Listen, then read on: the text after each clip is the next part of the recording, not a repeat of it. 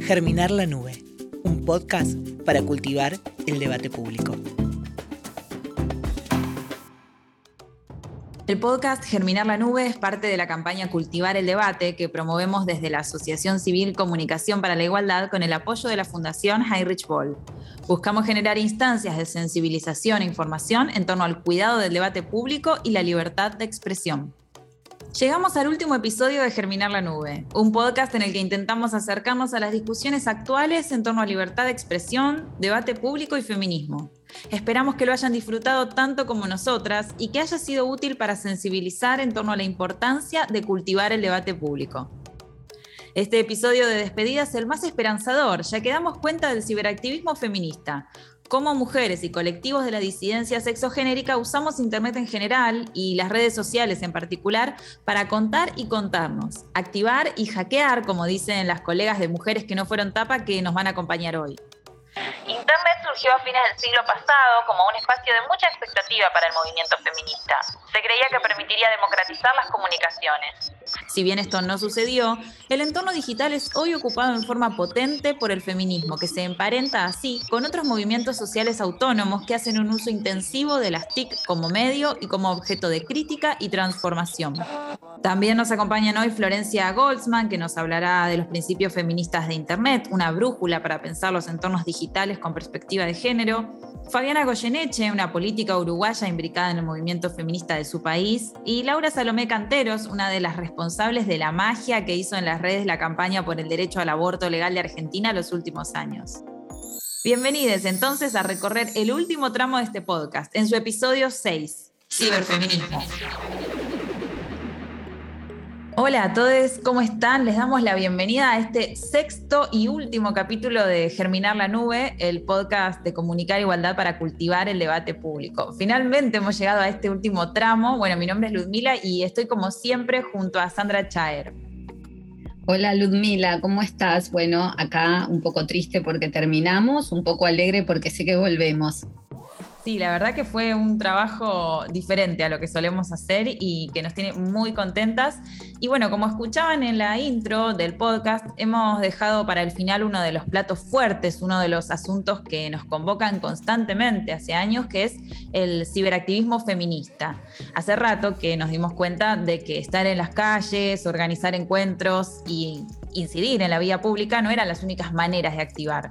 El espacio virtual apareció como un terreno en disputa donde los feminismos, la verdad, podemos decir que hemos sido protagonistas desde el día uno. Sí, exactamente. Y así como la violencia de género circula y crece en entornos digitales, y es un tema que hemos venido trabajando a lo largo de los seis episodios del podcast, nos interesa en este dar cuenta de las ciberacciones feministas, que son parte también de ese entorno digital y que de hecho hoy no podríamos pensar al feminismo sin su incidencia virtual, ¿no? Todas las conquistas más importantes, desde la legalización del aborto hasta el matrimonio igualitario, pasando por las leyes de cupo y paridad y por supuesto el ni una menos, pasaron de alguna manera por las pantallas. Algunas incluso han tenido su germen en el mundo digital, como Ni Una Menos, que recién nombrabas. Recordemos aquel tuit de Marcela Ojeda y el surgimiento del hashtag, la etiqueta Ni Una Menos. Eh, por supuesto que siempre hay un contexto sociocultural y hay un entramado ya tejido por los feminismos en la calle, en los encuentros de mujeres, en la cotidianidad de la vida. Acá no buscamos romantizar las redes ni tampoco estamos equiparando el impacto de un tuitazo con el de una plaza llena, pero sí es cierto que el rol de las redes de su potencial, su capacidad de expansión de los mensajes es innegable. Sí, creo que dijiste la palabra exacta que es potenciar, ¿no? Las redes te permiten eh, el, el, potenciamiento de algo que, bueno, si no estaba, no va a suceder. En el caso del feminismo estaba justamente con un movimiento de mujeres muy fuerte que encuentra en las redes una posibilidad de expandir su mensaje. Y también mencionar que si bien las redes sociales esta última década le dieron un nuevo impulso a Internet, el feminismo se había decepcionado en cierta forma de las posibilidades democratizadoras de los espacios digitales en relación a su momento de surgimiento a fines del siglo pasado. Eh, Claudia Laudano, que es investigadora de estos temas, señala que en los años 90 el feminismo confiaba mucho en las posibilidades subversivas de la, de la web en relación a lo identitario y la sexualidad, ¿no? Como que iban a permitir salir de esos este, estereotipos sexistas, ¿no? Eh, construir un, un entorno superador de la subordinación de los roles de género y que sin embargo con el tiempo se vio que este entorno digital no solo no disminuye esta estereotipación sexista, sino que potencia la violencia como hemos venido trabajando en el podcast. Hoy nos vamos a concentrar en la cuestión de las ciberacciones feministas, o sea, los aspectos positivos, ¿no? Que vienen haciendo la diferencia. Y vamos a escuchar a ciberactivistas en primera persona compartiendo sus testimonios. Eh, como ustedes saben, venimos retomando las entrevistas que realizamos en el marco de la investigación Es posible debatir en medio de discursos de odio, la cual dio origen a la campaña Cultivar el debate, y repasando las reflexiones que compartieron esas y esos activistas con nosotras. Hoy le toca entonces a Fabiana Goyeneche. Ella es política uruguaya, funcionaria en Montevideo, de hecho en la actualidad, y nos compartió esta lectura sobre el accionar de los feminismos uruguayos en el ciberespacio. Eh, acá eh, los feminismos han, utilizado mucho las redes sociales, sobre todo los movimientos integrados por mujeres más jóvenes, ¿no? Hay como un corte bastante generacional en ese sentido y creo que ha servido de mucho. Han logrado posicionar temas eh, a nivel de la agenda pública y a nivel de los medios a partir de usar eh, las redes sociales. Han logrado visibilizar violencias y agresiones a través de, haciendo denuncias a través de las redes sociales e incluso se han conformado colectivos que se originaron eh, en, el encuentro de distintas mujeres activistas a través de las redes. Entonces creo que se ha dado un, un uso bien interesante. Este, y que ha sido útil, útil para el movimiento y útil para la sociedad y para el, para el, avance en, la agenda de, de derechos y en la agenda feminista. A propósito del uso estratégico de Internet por parte de los movimientos feministas, hay una serie de principios denominados justamente principios feministas de Internet que de alguna forma condensan lo que se entiende por una Internet feminista, que no es solamente hacer acciones concretas a través de las redes, sino que también tiene que ver con la forma como comprendemos la web, una visión colectiva y solidaria que va a contramano de la matriz dominante en Internet, que podríamos definirlo hoy como un espacio regido por un puñado de grandes empresas desde el norte global. Sí, exactamente. Estos principios son súper interesantes. Fueron publicados en 2016 por la Asociación para el Progreso de las Comunicaciones, la APC, que fue quien coordinó los espacios para que surgieran, ¿no? Fueron espacios de debate eh, colectivo de muchas mujeres que ya venían trabajando en temas de Internet y que se juntaron a pensar este diseño. Hay una web en inglés propia de los principios que está muy buena, si hablan en inglés se las recomendamos, feministinternet.org. Ahí pueden leer en detalle los 17 puntos, los 17 principios, que acá no podemos nombrar uno por uno, pero adelantamos que entre ellos están la accesibilidad, el anonimato, la violencia, la pornografía, todos temas frente a los cuales estos principios se posicionan y construyen un manifiesto. Bueno, acá no podemos repasar cada principio, pero sí podemos pedirle a un especialista que nos haga un comentario sobre los mismos. Así que ahora vamos a escuchar a Florencia Goldsman, quien ya estuvo con nosotras, ¿se acuerdan? En el capítulo anterior, hablándonos sobre ciberseguridad y que forma parte de Dominemos las Tecnologías, una iniciativa de APC, que es la organización que, bueno, como decías, publicó estos principios le preguntamos a Florencia qué entiende por una Internet feminista y esto fue lo que nos dijo. Creo que con muchas otras compañeras y compañeros hemos estado hablando y co-construyendo la idea de una Internet feminista en la cual somos mucho más conscientes de las herramientas que usamos y del juego que jugamos cuando estamos en Internet esta Internet la usamos de manera creativa, de manera irónica, nos la apropiamos, buscamos tener autonomía, buscamos tener presencia, tener nuestras propias narrativas y a la vez eh, emprender campañas que toman en cuenta los riesgos eh, que enfrentamos en Internet cuando circulamos ciertas informaciones. Este Internet feminista entonces trabaja en red, trabaja desde diferentes lugares de nuestros territorios, trabaja desde la solidaridad, desde el compartir el conocimiento técnico que muchas veces eh, se nos ha vedado o se nos ha enseñado que para personas expertas, para pocos iluminados. Y mm, la Internet feminista en la que yo creo participar tiene que ver con apoyarme y apoyar a otras y otros en que podamos usar Internet de manera más segura, podamos co-construir también Internet, traer propuestas que nos ayuden no solo a ser meras observadoras o participantes en los centros comerciales que nos propone Facebook o que nos propone Twitter o que nos propone Amazon, Windows, sino también seguir pensando Internet como un espacio de debate y de discusión eh, que puede abrir alternativas desde nuestra, nuestra generación de autonomía y pensamiento crítico. Bueno, y ahora, como les prometimos, vamos a escuchar a dos ciberactivistas argentinas que son claves en el escenario actual de los feminismos. La primera es Laura Salomé Canteros, ella es periodista y activista responsable de las comunicaciones en la campaña nacional por el derecho al aborto legal, seguro y gratuito, un espacio que seguramente les oyentes conocen, pero que quizás no sepan que, como nos contó Laura, articula a más de 700 organizaciones sociales y políticas en Argentina. Pensemos que empezó con 250 en el 2005 y ahora está en 700 en todo el país. Como saben, la interrupción del embarazo se legalizó a fines del 2020 en Argentina y la campaña y su activismo tuvieron muchísimo que ver con eso. Hoy sigue activa la campaña y trabaja porque se garantice la plena implementación de la IBE, de la ley, interrupción voluntaria del embarazo, y una de las misiones centrales en los más de 15 años de activismo que lleva este espacio ha sido lograr la despenalización social del aborto, ¿no? No solo la legal. Le preguntamos entonces a Laura qué estrategias llevaron adelante para lograr esa despenalización social. Si tuviéramos que pensar cómo trabajamos desde un espacio de comunicación de la militancia, eh, la despenalización social del aborto, diríamos que lo primero que hicimos fue digitalizar la campaña, incorporar el ciberactivismo y luego pasar a la tecnopolítica. Primero nos expresamos en las redes, seguido nos encontramos y nos reconocimos y luego dimos un paso más, convocar a otras, a otros y a otros para las acciones que requerían la presencia física.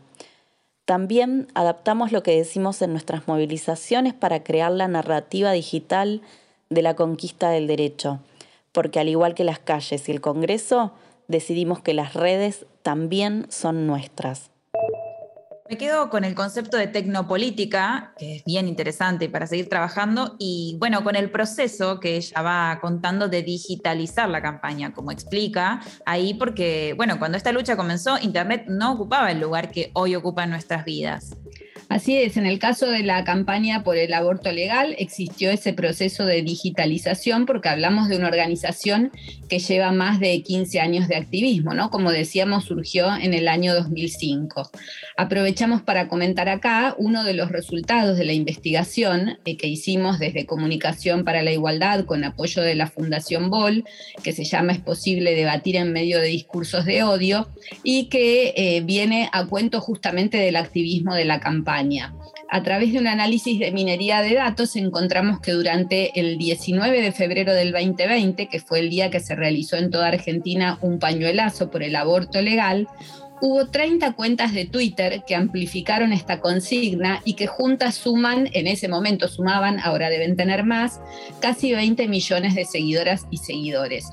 La mayoría de estas cuentas son de Argentina y obvio pertenecen a personas muy conocidas que por eso tienen esta cantidad de seguidoras y seguidores, como por ejemplo Lali Espósito, Florencia Peña, Luciana Salazar, entre otras. Había también este, políticas, actrices, etc. Esto da cuenta de un enorme apoyo social y político a la demanda de aborto legal por fuera de las cuentas de activistas feministas.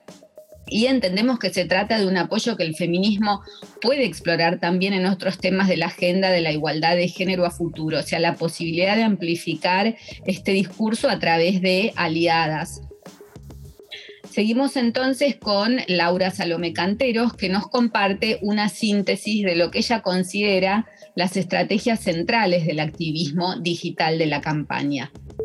Salimos al debate público acompañadas y también si tuviéramos que reflexionar o recordar algunos hitos, seguramente serían los tuitazos durante 2018, porque nos permitieron crear y afianzar nuestra comunidad abortera y delinear los posicionamientos políticos casi instantáneamente, la articulación con las redes de periodistas y los medios feministas para poder abortar la neutralidad en la cobertura y exigir que sea con un enfoque de derechos humanos, la poesía, el lenguaje empático a través de la fotografía y de los audiovisuales que nos permitió levantar las banderas de la alegría y la esperanza de un mundo mejor, de un mundo feminista, y la convocatoria, la legitimidad política que construimos para poder decir estamos haciendo historia. Qué hermoso esto que comenta Laura acerca de la empatía y la construcción de un mundo feminista, ¿no? Sumar aliades a través de narrativas de la emoción y la identificación positiva, algo que se trabaja mucho desde la comunicación estratégica y que también desde comunicación para la igualdad estamos tratando de impulsar.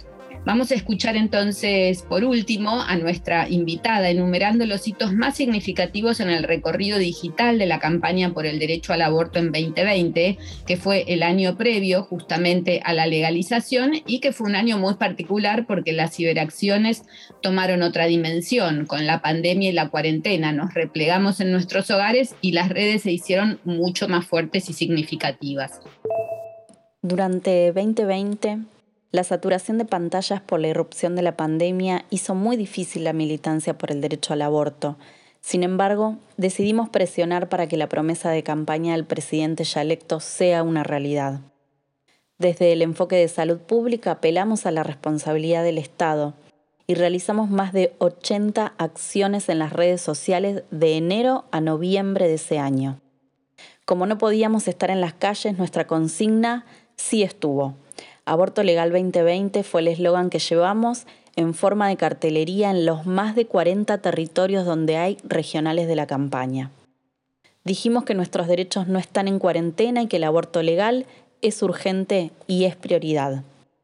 El 28 de mayo, Día de Acción por la Salud de las Mujeres, cumplimos 15 años y lo significamos diciendo que la campaña es una porción de nuestra democracia un proyecto de vida y una historia compartida. Y el 28 de septiembre, Día Global de Lucha por el Acceso al Aborto Seguro, publicamos una carta abierta y realizamos un pañuelazo con la militancia. Fuimos miles en un nuevo hito, esta vez virtual.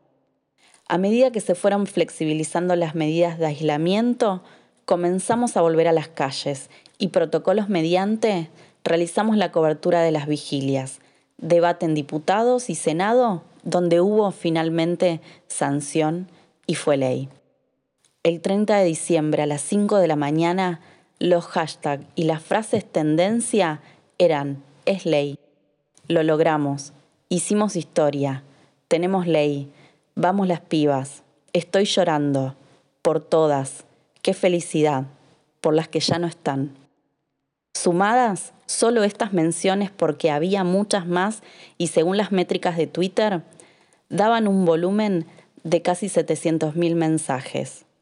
Fue la prueba de que en las redes también hicimos historia. Bueno, hasta acá la voz de una representante de uno de los movimientos feministas más relevantes de Argentina, junto con Ni Una Menos, podríamos decir que son los dos proyectos colectivos más trascendentales y dato no menor, ambos han tenido un componente ciberactivista fundamental. Eh, diría que no solo en Argentina, sino en la región. Ahora vamos a meternos con otro tipo de activismo feminista que no se enmarca en una mega campaña histórica, sino que tiene que ver más con el microactivismo, o así lo interpretamos nosotras, con una ida y vuelta permanente entre mujeres en la cotidianeidad, eh, a partir de este contacto que nos permiten también las redes sociales. Y para eso la invitamos a Lala Pasquinelli. Lala es artista visual, activista, poeta, es abogada también. Ella fundó el Festival de Hackeo de Estereotipos en las escuelas y además es la fundadora de Mujeres que no fueron tapa, seguramente conozcan esta cuenta y bueno, la convocamos para que nos cuente sobre este proyecto. La forma de nuestro activismo en redes tiene que ver mucho con los temas que nosotras abordamos, que es, bueno, lo que está pasando, ¿no? Los discursos de la cultura masiva que emergen y que vienen a educarnos en esto de qué es ser mujeres, cómo tenemos que comportarnos, cuál tiene que ser nuestra apariencia, ¿no? O sea, todas las formas de disciplinamiento sutiles que circulan a través de la publicidad, los medios, el cine, las series, todo lo que los videojuegos, ¿no? La cultura en general. Em, bueno, poner en cuestión esto. Entonces, si bien tenemos ejes, por ejemplo, ahora estamos con la campaña Hermana Suelta la Panza, que ya lleva tres o cuatro semanas, en general trabajamos bastante con la coyuntura y con los temas que a nosotras nos parecen importantes en determinada época del año. Y, mm, y no es que tenemos un objetivo que es, bueno, llegar a la ley de tal cosa o tal otra, sino generar conversaciones, instalar conversaciones, em, tener una ida y vuelta. Para nosotros es muy importante la comunidad y nuestro activismo está muy... Eh, sobre todo en este momento, en los últimos tiempos, el último año, año y medio, eh, con mucha más claridad estamos yendo hacia la construcción de comunidad a, construir espacios seguros donde podamos tener conversaciones y, profundizar en los temas, algo que parece imposible en las redes sociales y que creo que nosotras de alguna manera lo, lo hemos ido logrando. Súper interesante, ¿no? Lo que nos cuenta Lala, leer la coyuntura, construir comunidad, espacios seguros y algo a destacar de mujeres que no fueron tapa es la conversación permanente. Es como si tejieran una red entre ellas y quienes las siguen, mayormente mujeres, que cada vez tiene más lazos, más puntos de encuentro. No es lineal, sino que aparece más bien un entramado de palabras donde se ponen en juego los mandatos, los estereotipos, el imaginario colectivo. Sí, es justamente lo que ellas buscan hackear, ¿no? Como lo dicen ellas, hackear los estereotipos. Eh, bueno, creo que no necesitan difusión, pero si no las conocen, las pueden buscar en Instagram como arroba mujeres que no fueron tapa, donde suben a diario publicaciones llamando al análisis, a la reflexión. Y en stories buscan recolectar testimonios que a su vez las compilan en publicaciones donde después les dan un nuevo sentido. Pero vamos a dejar que lo cuente mejor Lala, porque le preguntamos esto. ¿Por qué Instagram? Cuando en general el ciberactivismo lo solemos pensar desde Twitter, instalar hashtags, organizar tuitazos, instalar tendencias. Vamos a escucharla. Sí, nuestra principal actividad se da en Instagram porque, mm, bueno, es donde los sentidos se construyen a través de las imágenes y es un mundo en el que yo personalmente me siento muchísimo más cómoda en esto de acumular imágenes y detectar cuáles son los discursos subyacentes a partir de esas imágenes, poder leer entre líneas a partir de esto que está, que está circulando. Entonces, em, sí, es donde me siento más cómoda, donde siento que puedo tener un aporte más interesante y también porque nos permite un intercambio con nuestras seguidoras y con nuestra comunidad de, a través de los testimonios nos permite ir eh, generando conversaciones que surgen a partir de ese intercambio, ¿no? No es que tenemos una idea y vamos y buscamos los testimonios que nos, que nos confirman, sino que abrimos conversaciones y profundizamos esas conversaciones a través de las historias de las mujeres y también porque nos permite esto de poner en un medio, en un lugar donde lo más importante son las imágenes y lo único que circulan son imágenes hegemónicas de todos los discursos, ¿no? Cómo ser madre, cómo deben ser nuestros cuerpos, eh, cómo, cuáles cuerpos merecen el amor, cómo, cómo se ama todo esto a través de imágenes, cuáles son eh, las formas del éxito para las mujeres, etcétera. Bueno, también nos permite poner a circular otras imágenes. Eh, las seguidoras nos mandan imágenes eh, cuando hacemos una convocatoria y nosotras podemos poner a circular otros discursos contrahegemónicos a, a partir de estas imágenes y para mí eso es importante, tiene que ver con, con el objetivo de mujeres que no fueron tapa. Bueno, y así, escuchando a esta gran referente del ciberactivismo, llegamos al final de Germinar la Nube, este podcast de seis episodios, donde hemos intentado abordar la conversación pública en sus diferentes formas, especialmente en entornos digitales, pero no solamente, y ver qué sucede cuando la misma se deteriora frente a la violencia. Esperamos que Germinar la Nube sea para ustedes una caja de herramientas a la que volver cuando necesiten repensar o debatir sobre libertad de expresión y feminismo. Y aquí estaremos nosotras para seguir dando esa conversación. Ojalá que nos escriban con sus inquietudes, sus comentarios, por qué no, sus críticas. Recuerden que estamos en todas las redes, somos Comunica Igual en Twitter, Comunicar Igualdad en Instagram, también por supuesto en nuestra web Y bueno, seguramente el año próximo regresaremos con algún otro podcast, ¿no?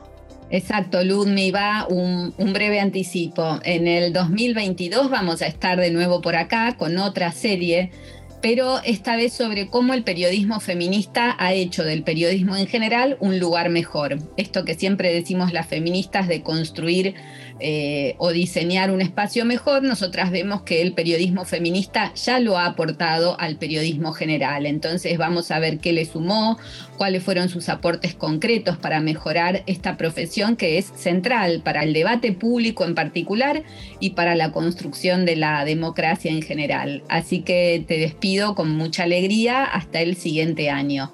Bueno, Hermoso el adelanto, ya tengo ganas de estar ahí escuchando. Recuerden, como ya les dijimos, seguirnos en nuestras redes, seguirnos en Spotify si están escuchando este podcast, compartirlo a quienes crean que les pueda ser útil. Gracias por estar del otro lado y nos encontramos pronto.